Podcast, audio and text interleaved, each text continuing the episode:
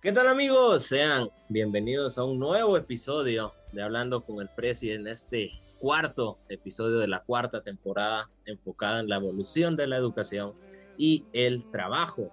Hoy me acompaña una persona que ya había estado en anteriores semanas, cerramos con él la primera temporada enfocada al liderazgo. Estoy hablando del joven Pablo Figueroa. Él tiene 22 años, ya cerró Pensum en la carrera de Relaciones Internacionales él también trabaja en el Ministerio de Relaciones Exteriores. Con él vamos a estar tratando eh, los impactos de la pandemia COVID-19 en la educación y en el trabajo, ya que él lo vivió en carne propia. Así que sin nada más que añadir, los invito a acompañarme en este episodio. ¿Qué tal, Pablo? Bienvenido. ¿Qué tal, José? ¿Cómo estás? Un gusto saludarte de nuevo. Muchísimas gracias por la invitación a un nuevo programa de tu podcast. Es un placer para mí estar aquí con, con vos de nuevo.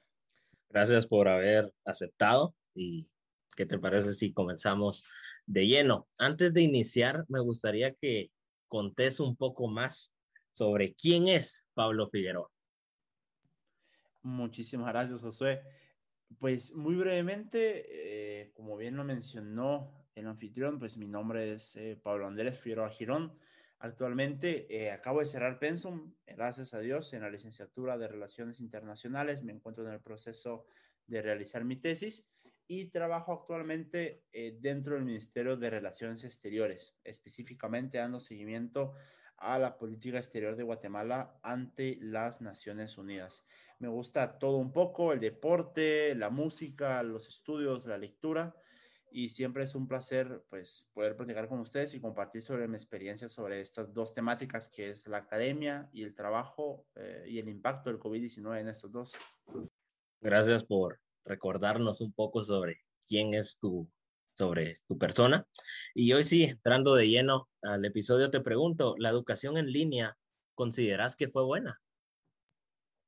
Fíjate que yo pienso que depende de cada uno, eh, depende de las carreras para unos eh, va a ser dependiendo de la percepción que puedan tener, eh, si a uno les gustó, a otro no les gustó, porque dentro de mi carrera, que para comentarles, mi carrera es más que todo meramente teórica. ¿A qué me refiero con eso? Es de lectura, de análisis, de presentaciones, diapositivas, eh, lecturas, mientras hay otras carreras, Josué, que son meramente prácticas, ¿no?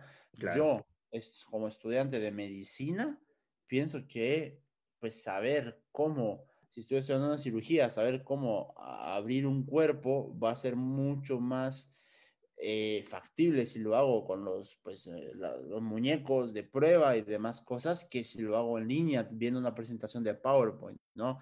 Entonces, ese tipo de carreras, al igual que la arquitectura, al igual que hotelería, que hay clases de cocina, pues sí fue un gran eh, reto, ¿no? Y ha sido y está siendo un gran reto para esas carreras, pero en lo personal, la mía, yo estoy encantado con la modalidad virtual. Eh, ayuda muchísimo para las clases principalmente teóricas, pero las prácticas lo lamento mucho por ellos y espero que pues, puedan volver a clases pronto porque sí es totalmente necesario. Claro, totalmente de acuerdo con lo que mencionaste de, eso de las carreras, que depende mucho, no es lo mismo que un mecánico eh, haga sus prácticas, no sé, en alguna plataforma en línea, a poder hacerlo eh, en físico.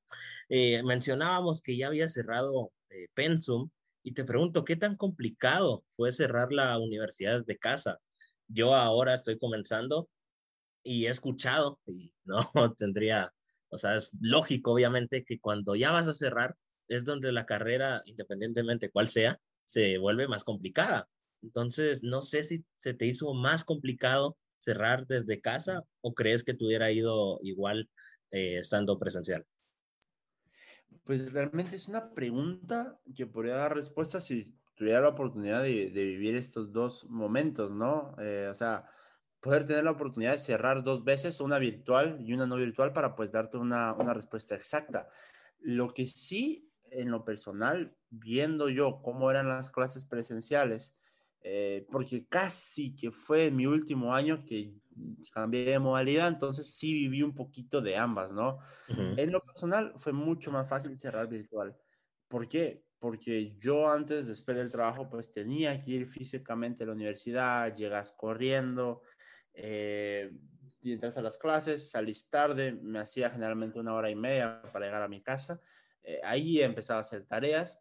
Mientras estando desde casa, igual el trabajo me ha tocado a veces eh, virtual, eso lo vamos a ver más adelante, pero yo termino mi horario laboral a las 3 y a las 3 y 10 ya podía estar trabajando cosas de la U. Mientras antes, en ese periodo, iba camino a la universidad. Y luego de terminar la U a las 9 de la noche, a las 9 y 1 puedo empezar a hacer tareas, mientras antes tenía que ser a las 10 y media, 11 de la noche en lo que regresaba. Entonces, te digo, nosotros pues se adaptó totalmente la, la virtualidad a nuestra carrera y en lo personal lo sentí un poco más, eh, no fácil, porque claro, el nivel de dificultad es el mismo, pero sí facilitó mucho en cuestiones de tiempo, porque uno se ahorra mucho estando desde casa. Entonces, para mí, mucho mejor haber cerrado de casa. Claro, y eso eh, vamos a tocarlo un poco más adelante, de que muchas personas, eh, de estando desde casa, que como bien lo mencionas, de las tres y un minuto ya podías estar enfocado en otras cosas, muchas personas pierden su tiempo ahora cuando están desde casa y algo que antes no lo podían hacer porque era presencial. claro, y eso requiere disciplina, perdón que te interrumpa.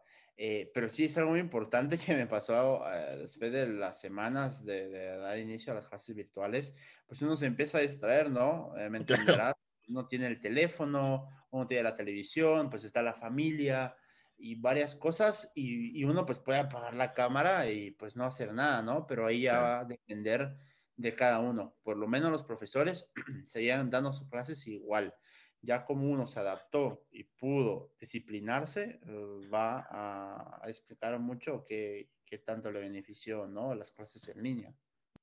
Mencionabas algo de distracciones y te pregunto, no sé, en este año eh, y meses que estuviste desde casa estudiando, ¿qué pudiste hacer o qué acciones tomabas para quitar esas distracciones? porque ahora, bien lo mencionabas, es muy fácil apagar la cámara y ponerme a ver mi teléfono o poner a ver la televisión, los familiares, las mascotas, hay ruidos de la calle, etcétera, que te quitan eh, la atención. Muchas personas incluso reciben sus clases en su cama, acostados, pues. Entonces, no sé qué actitudes tomaste eh, para cerrar la carrera, porque obviamente, eh, yo imagino que en tu caso estabas más estresado, si lo queremos ver así, porque no es lo mismo cerrar un, trimestre, que está buenísimo cerrarlo, a cerrar ya una carrera universitaria. Sí, totalmente, totalmente, José.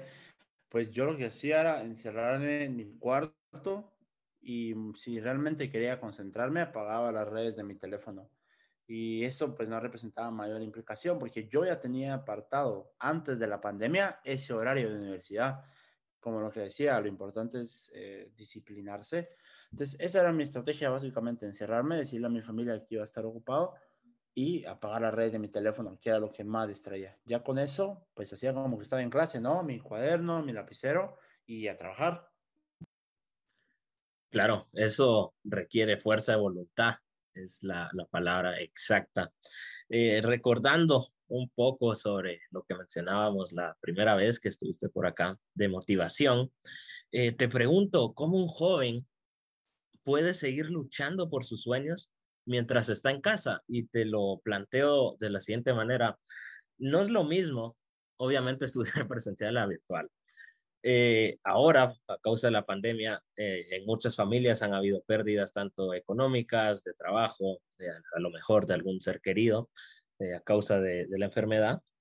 Y eso obviamente ha afectado de manera negativa en los jóvenes, porque no es lo mismo estar en la universidad, en el colegio, y no darte cuenta de todas las penas que hay en tu casa, a estar 100% en tu casa y estar te dando cuenta, vaya, a lo mejor a media clase te enterabas de algo y todo. ¿Cómo un joven puede sobreponerse a esta dura situación que le está tocando vivir al mundo eh, para poder luchar por sus sueños? Pues fíjate que yo lo he visto como una oportunidad muy grande, porque eh, como tú sabrás, casi todo se convirtió virtual ahora, ¿no? Entonces, lo importante es disciplinarse y muchos cursos, muchas especializaciones que antes solamente se sacaban en formato físico, ahora han implementado formatos eh, virtuales.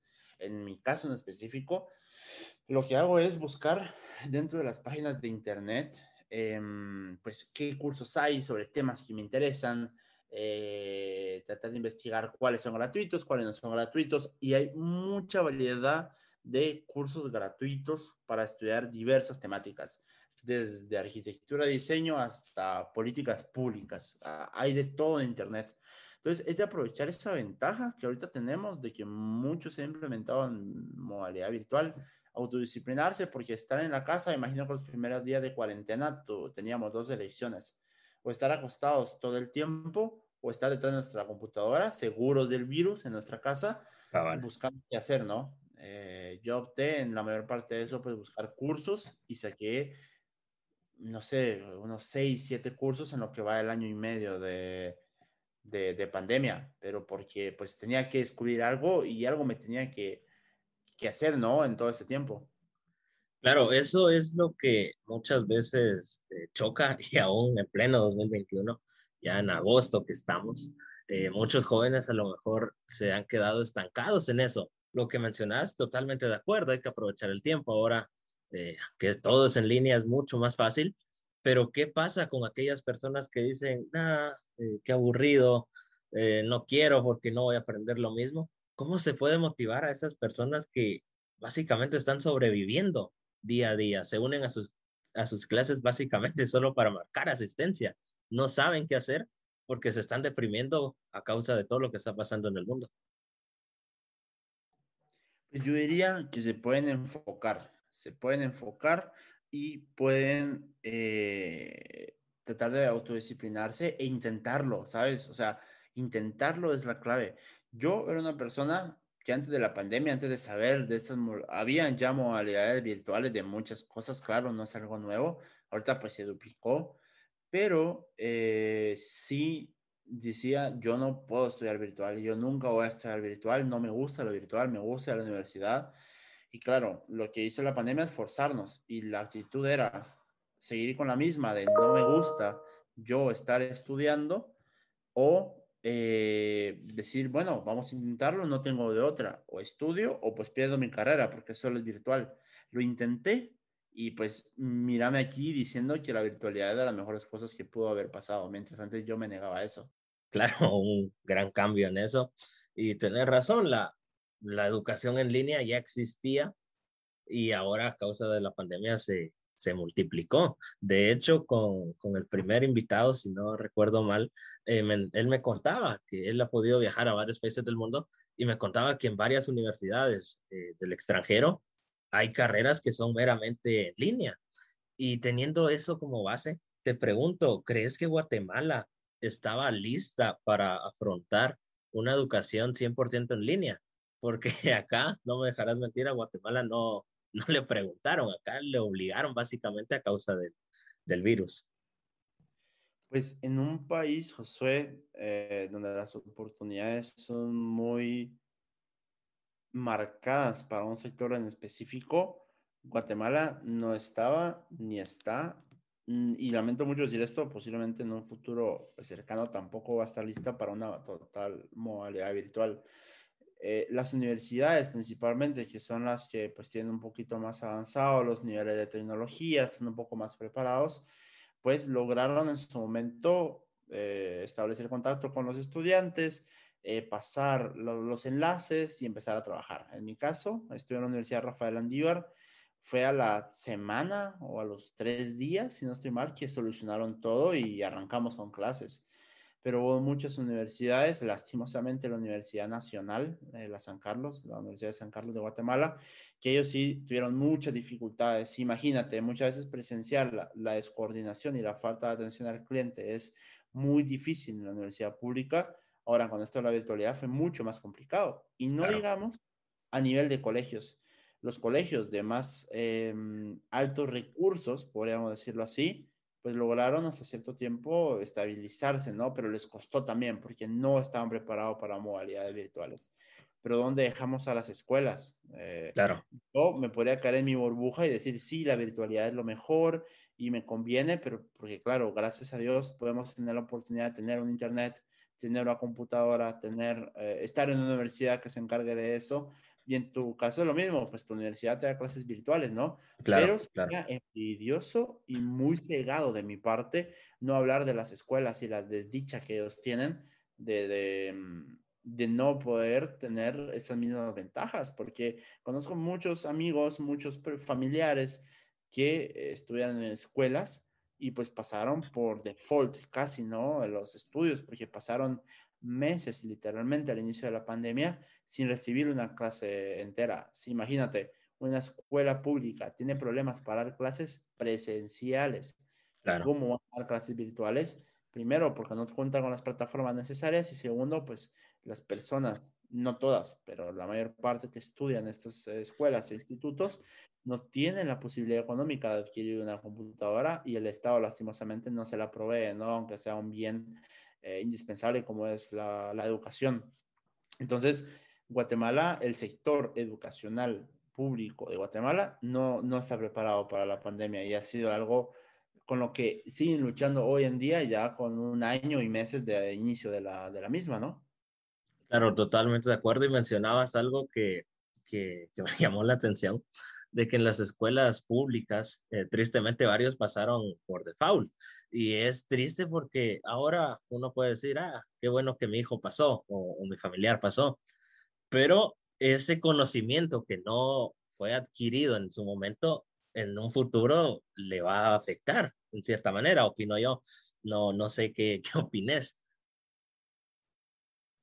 Sí, Totalmente, José David, y era precisamente lo que pues mencionaba antes, eh, de esa dificultad de ellos para poder cubrir con las necesidades de, del, del, Estado, ¿no? Y por supuesto, como tú dices, muchos niños, y estoy seguro que si yo hubiera estado en el colegio en ese entonces, celebro, ¿no? ¡Hala, qué rico! Ya terminé, no tuve que hacer nada, ya saqué cuarto, quinta primaria eh, o básicos, no sé, pero cuando uno sale a la, vida real y te das cuenta que la educación es fundamental para, eh, no, no indispensable, pero sí fundamental, quizá, porque pues hay muchos casos de éxito que no requieren educación, pero son casos extraordinarios, pero me atrevería a decir que un 95% de los casos requiere educación, ¿no? Para un buen futuro.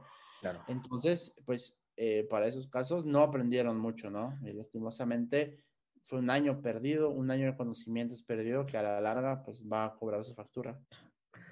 ¿Qué crees que le falte a Guatemala para mejorar su sistema de, educación?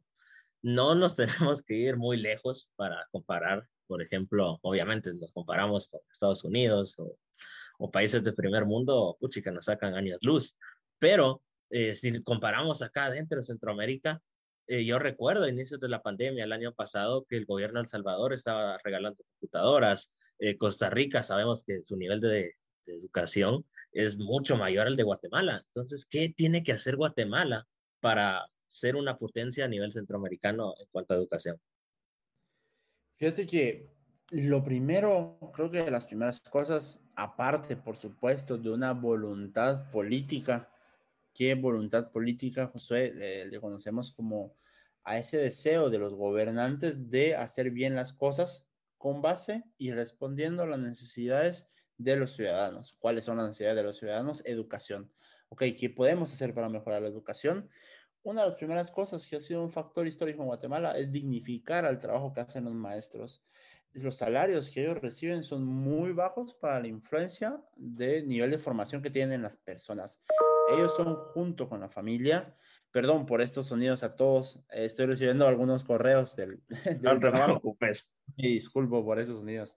Pero continuando, em, pues necesitamos dignificar esos salarios porque ellos son junto con el núcleo familiar en las edades tempranas de cualquier persona que forman al ser humano, no solo en materia educacional, sino que en materia de valores. Entonces, son el pilar de eh, la sociedad. Junto con la familia, para mí los maestros y la educación primaria y secundaria son la, em, el núcleo de una sociedad. Entonces, pues dignificar los salarios de los maestros, atender a un mundo globalizado, como lo es el actual, pues ahorita sería en este caso fortalecer las áreas de innovación y tecnología para acceso temprano de los estudiantes a aparatos tecnológicos, ya sea celulares, tablets, computadoras que sean usados exclusivamente para materia educacional y, eh, por supuesto, ampliar, ampliar la red de escuelas e instituciones públicas y privadas en el país, porque no puede ser que un joven, por ejemplo, tenga que caminar tres kilómetros para llegar a su escuela más temprana, ¿no? Eh, claro. Deberían de haber escuelas cada cierto kilómetro, una recomposición geográfica de las escuelas. Esos son algunos factores de una reforma estructural que se necesita si, si ponemos atención a todo lo que estás mencionando, realmente Guatemala está, está mal y hay que, que tratar de revertir esto. Eh, obviamente no va a ser fácil, pero eh, si todos empezamos a, empujar hacia el mismo lado, podremos sacar a Guatemala adelante. Eh, mencionábamos al inicio del episodio que trabajas en el Ministerio de Relaciones Exteriores y yo recuerdo eh, los que no sean de Guatemala posiblemente no, no se hayan enterado y los que son de acá, ¿sí? Eh, el gobierno de Guatemala al inicio de la pandemia, en el domo polideportivo de la zona 13, eh, se juntaron ahí varias personas del gobierno para llenar cajas de víveres. ¿Con cuál era su finalidad? Dárselas a las personas más necesitadas en medio de la pandemia. Hasta donde tengo entendido, ahora me gustaría que me confirme eso o me digas que estoy equivocado, tuviste la suerte, el privilegio eh, de vivir esa experiencia en primera persona, ¿verdad? Sí, así es. Nosotros, eh, pues al inicio de la pandemia, el, el, gobierno habilitó una opción para poder entregar bolsas de víveres a, toda la República. Pues se recibieron donaciones de eh, entidades privadas, ONGs, entidades públicas y sí, pudiera apoyar. Estuvimos realizando eh, miles, miles y, docenas de bolsas eh, de víveres diariamente durante los primeros meses de la pandemia, los cuales junto con el apoyo del ejército de, Guatemala fueron trasladados a los diferentes departamentos. Y siempre este tipo de acciones, José, la verdad son muy bonitas porque sientes que estás haciendo algo, ¿no? Para apoyar a las personas necesitadas. Y al estar ahí, 8, 9 horas, 10 horas trabajando, eh, cargando cosas, pues te hace sentir bien y decir, ok, estamos juntos en esto, ¿no? Y fue un mensaje de unión bien bonito al inicio de la pandemia, donde se, se, se, se sentía en Guatemala, guatemaltecos, estamos unidos y juntos vamos a salir adelante fue, por lo que escucho, fue una experiencia bastante bonita que viviste. No sé si nos podés comentar un poco más sobre qué, qué hacían, porque nosotros que estábamos desde afuera, eh, mirábamos que tomaban una foto y todos sonriendo, todos felices ahí llenando cajas, pero no sé si ese ambiente de, solidaridad, posiblemente sí, pero esa alegría era todo el día o, o había momentos que veías a las personas ya súper cansadas con ganas de abandonar. ¿Cómo, ¿Cómo fue esa experiencia? Pues mira, parecía una fiesta ahí dentro porque incluso contrataron a un DJ, o sea, el gobierno contrató a un DJ para ese momento y pues él ponía música, ¿no? Para ambientar a todos, pues habían aguas, habían panes para compartir y básicamente era llenar costales, perdón, eran cajas, llenar cajas con víveres eh, y así como pues ves en las películas que los del ejército se forman en filia india para transportar cosas y subirlas a camiones del ejército, eso hacíamos básicamente, pero y esa alegría y es, era, era muy genuino esa ayuda que queríamos dar a los guatemaltecos. Qué, qué bonita experiencia que te tocó vivir. Eh, pasando un poco más, eh, ahora enfocado al trabajo, te pregunto, ¿qué tan efectivo es el trabajo en línea? ¿Un trabajador puede rendir lo mismo estando sentado en su sala a estar sentado en una oficina o crees que no? Pues eh, es, es, muy complejo y va a depender también, como te decía, con el tema de la educación, es cuestión de perspectiva. En lo personal, yo transporté todo mi trabajo que tenía en mi ordenador de la computadora a mi ordenador de uso personal, a mi laptop. Entonces, yo puedo trabajar, porque mi trabajo no requiere algo manual. Eh, claro, pues, te digo, un mecánico o un arquitecto no puede hacer su trabajo en línea, a menos que sean meramente cosas técnicas al inicio, pero en un momento tienen que estar en campo. Pero en lo personal, en, sector, en el sector público, al menos en el Ministerio de Relaciones Exteriores, eh, pues podemos trabajar de casa. Te digo, yo llevo ya modalidad virtual al inicio, fueron los primeros meses totalmente virtual, luego lo pasamos a un formato híbrido, un día sí, un día no, llegando a la oficina. Y por el momento, pues yo tengo todo mi trabajo acá. Yo puedo hacer lo mismo acá en mi casa, como lo puedo hacer en la oficina, como lo puedo hacer estando en Petén, como lo puedo hacer estando en otro lugar yo solo necesito mi computadora y creo que ha sido también un gran beneficio porque claro, ahorra temas del tráfico, por supuesto, ¿no? Eh, Yo me hacía 40 minutos a mi casa y me la tenía que levantar. Yo entro a las 7, me tenía que levantar a las 5 menos 20 de la mañana y pues salí súper temprano y todo, mientras ahora me puedo levantar a las 7 menos cuarto, abro mi computadora ya estoy conectado. Claro, si tengo una reunión, me levanto un poco antes, me baño, me arreglo y, y listo, ¿no? Como dicen, saco y pantaloneta y estamos listos. Cabal, y tenés razón y ahí volvemos, es un círculo vicioso, de que en tu caso, por lo que se te escucha, estás recontento de estar trabajando en línea, pero hay trabajadores que a lo mejor su empresa no les brindó eh, un, dispositivo para trabajar desde casa y ellos no tienen la posibilidad de comprarlo. Son dos realidades que tristemente se vive acá en Guatemala. Eh, te pregunto, ya que trabajas en el Ministerio de, Relaciones Exteriores y tu carrera también es a nivel internacional, ¿cuánto tiempo crees que le vaya costar a Guatemala a recuperar todo este tiempo perdido? Porque evidentemente este año y medio, más o menos, que llevamos de pandemia, eh, se han atrasado varias cosas a nivel tanto de dentro del país como relaciones eh, internacionales, creo yo. No sé, ¿qué, ¿qué opinas acerca de esto? Sí, por supuesto. Incluso hay que tomar en cuenta que pues, el actual gobierno tomó poder desafortunadamente pues tomó el poder y entró la pandemia. No me imagino el nivel de complejidad que ha de tener eso. Si en sí asumir un gobierno es difícil en, en situaciones normales, eh, que claro, pues no es fácil en un país como Guatemala con situaciones tan complejas, pero esas situaciones complejas le, le sumas, perdón, una pandemia eh, como la del COVID-19 es mucho más complejo y los planes de gobierno que estaban presentados en la política general de gobierno 2020-2024, por supuesto que se han atrasado. ¿Y esto cómo se recupera? A mi parecer, no sé, el tiempo es perdido, ¿no? Lo que se puede hacer es acelerar procesos próximos, pero sí va a dificultar más en gobiernos como Guatemala, que solo son de duración de cuatro años, porque el próximo gobierno va a traer otro plan y a menos que quiera dar continuidad a lo que no se pudo realizar en el anterior gobierno, pues muchos planes se van a quedar estancados. Yo lo vería muy difícil, pero claro, eh, poco a poco se retoman las funciones y vamos avanzando en las políticas generales del gobierno. Claro, totalmente de acuerdo en lo que mencionas y claro, tener un país que como lo es Guatemala, que no somos potencia, y en situaciones normales, eh, nuestro sistema de salud, nuestro sistema de educación estaba colapsado. Ahora imagínate, en medio de una pandemia, seguramente les costó mucho. Eh, ya hemos pasado el Ecuador del episodio, ya casi llegamos al final. Y vamos a tocar un punto que, que está en la boca de todos. Estos son los temas que, que en lo personal a mí me causan gracia porque cuando se tocan estos temas, todo mundo es experto. Le preguntas al chino de la tienda, él sabe. Le preguntas a, un primo, algún tío, algún familiar, él también sabe. Todos sabemos sobre esto. Y es el tema de la vacuna. Te pregunto, ¿realmente Guatemala está trazado en temas de vacunación a nivel internacional?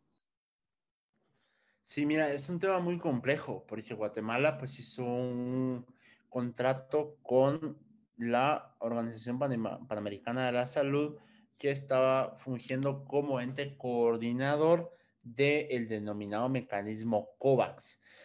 Pues este mecanismo COVAX es un conjunto de estados que se sumó para la adquisición de vacunas eh, a través de pagos eh, previos y que este mecanismo se iba a encargar de distribuir equitativamente a cada uno de los estados que lo conforman las vacunas, ¿no? Guatemala hizo un, pago adelantado de estas vacunas, entiendo que hasta de un 20 o 40% de la población se hizo en su momento el año pasado, antes de incluso hacer una vacuna, ¿no? Entonces era una, una precompra.